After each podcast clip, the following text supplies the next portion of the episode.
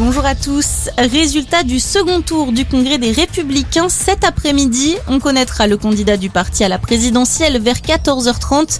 Les adhérents ont jusqu'à 14h pour choisir entre Valérie Pécresse et Éric Ciotti, le député des Alpes-Maritimes qui était arrivé en tête du premier tour avec une légère avance. De son côté, la présidente d'Île-de-France a reçu le soutien de tous les candidats éliminés. Retour au calme progressif aux Antilles. La circulation était à nouveau fluide en Guadeloupe et en Martinique hier. Certains barrages étaient toutefois toujours en place à certains lieux stratégiques.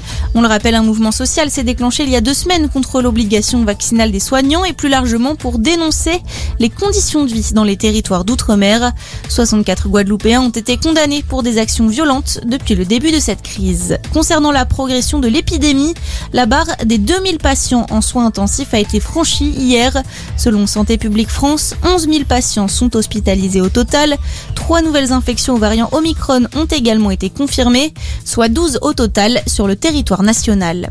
Un officier supérieur de la gendarmerie de Langon relevé de son commandement en cause son refus de se faire vacciner. L'homme de 32 ans était à la tête de 150 militaires en Gironde, mais il a dû être muté vers un poste où il n'est pas en contact avec du public.